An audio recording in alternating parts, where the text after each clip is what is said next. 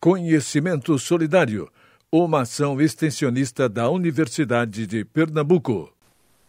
Bem, vamos iniciar é, esse podcast com diálogos a respeito da pressão seletiva a qual estamos sendo envolvidos nesse momento com a pandemia do Covid-19.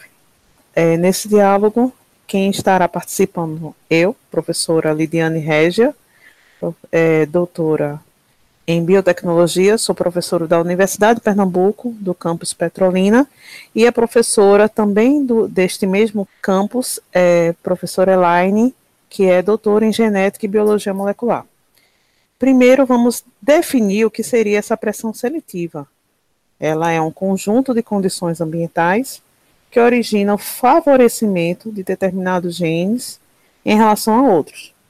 A gente, nós sabemos que a espécie humana ela está submetida a vários agentes químicos e físicos que podem resultar em mutações e isso vai ocorrer diariamente, porque nós não vivemos em uma bolha. E aí, Elaine, o que é que você acha sobre isso? A questão da pressão seletiva é, é algo que eu venho refletindo. Eu venho pensando se, se meus alunos do curso de biologia estão vendo, além da, dos impactos sociais, econômicos e também no sistema de saúde, se eles estão pensando no impacto evolutivo. Porque essa pressão seletiva nada mais é que uma consequência de um, de um fenômeno de evolução que é a seleção natural, que nós estamos sofrendo, que é muito amenizada pelas tecnologias que nós temos, pelo nosso estilo de vida, pelo diferencial que a espécie humana tem, que é esse aporte da medicina, da comunicação. Podemos dizer que são as vacinas também, Elaine? Exatamente. Nós já convivemos com vários outros patógenos, nós já temos vacinas desenvolvidas, tratamentos de saúde desenvolvidos, protocolos com remédios eficazes para o tratamento, de modo que pessoas que morreriam se não houvesse esse tratamento, por não ter resistência a determinados patógenos, elas continuam vivendo. Elas adquirem novamente sua situação de saúde.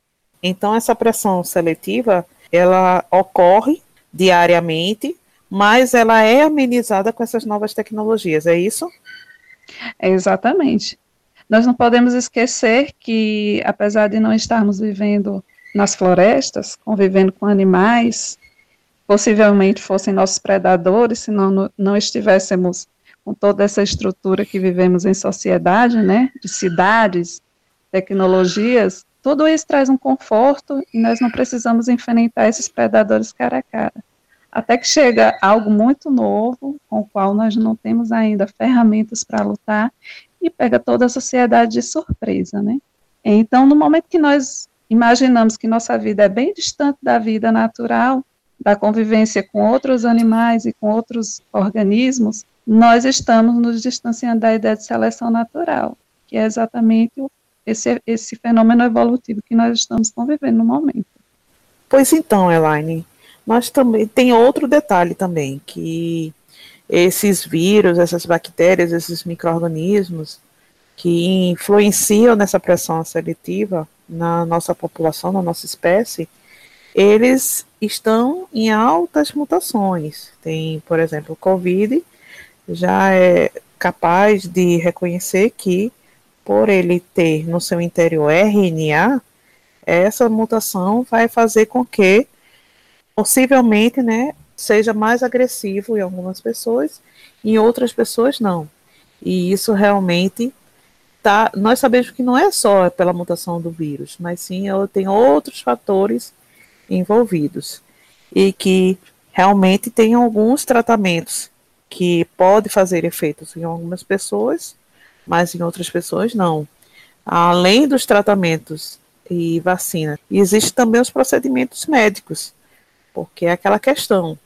É, a ventilação mecânica, ela existe para outros tipos de doença. E aí é, foi utilizada essa esse procedimento é para as pacientes do coronavírus. Se não existisse nem isso, né? Sem vacina, sem tratamento, sem esses procedimentos, como é que seria?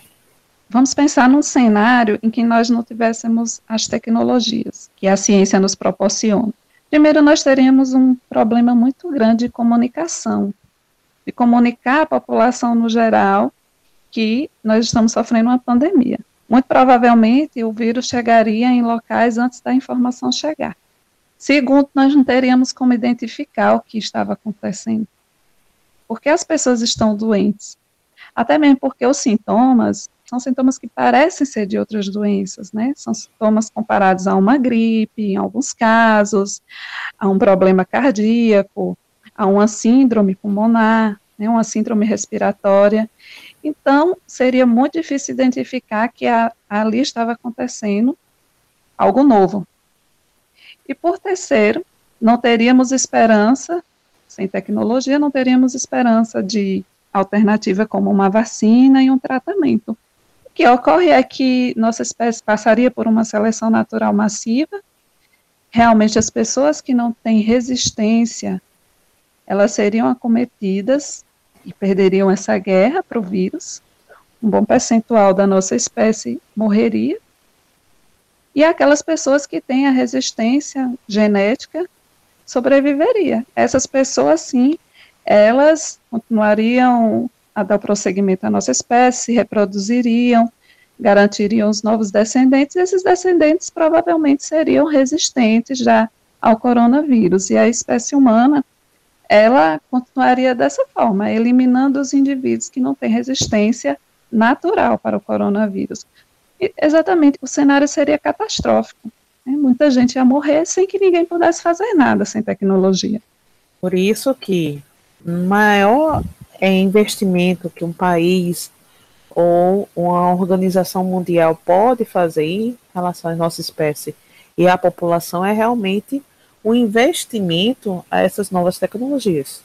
Primeiro, a vacina, porque imunizaria grande parte da população e, concomitantemente, como temos vários grupos científicos, vários grupos de pesquisadores competentes, poderia investir também em tratamento e outros procedimentos médicos, procedimentos maquinaria com menos custo e mais acessível à população, como já está acontecendo.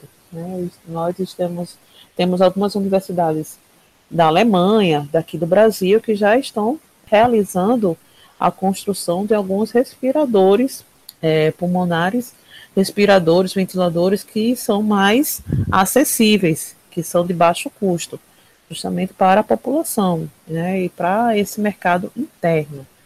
Então, nada mais importante do que o investimento nessas tecnologias, ou, em outras palavras, o investimento em ciências.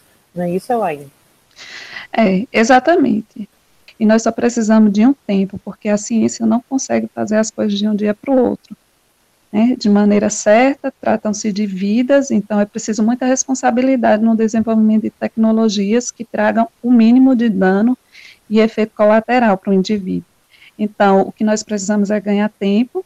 Quem puder evitar ao máximo se expor ao contágio para esperar que a ciência faça esse papel com base em investimento que o poder público deve fazer. Muitos países realmente, como você falou, já estão trabalhando nisso, porque a ciência provavelmente é nossa única esperança de diminuir essa pressão seletiva que esse novo coronavírus exerce sobre a nossa espécie. Então, em suma, essa reflexão que gostaríamos de trazer, nosso diálogo se encerra no momento.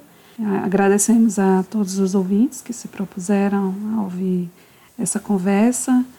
Atentem-se para mais postagens de podcasts no site da UPE, porque são informações interessantes.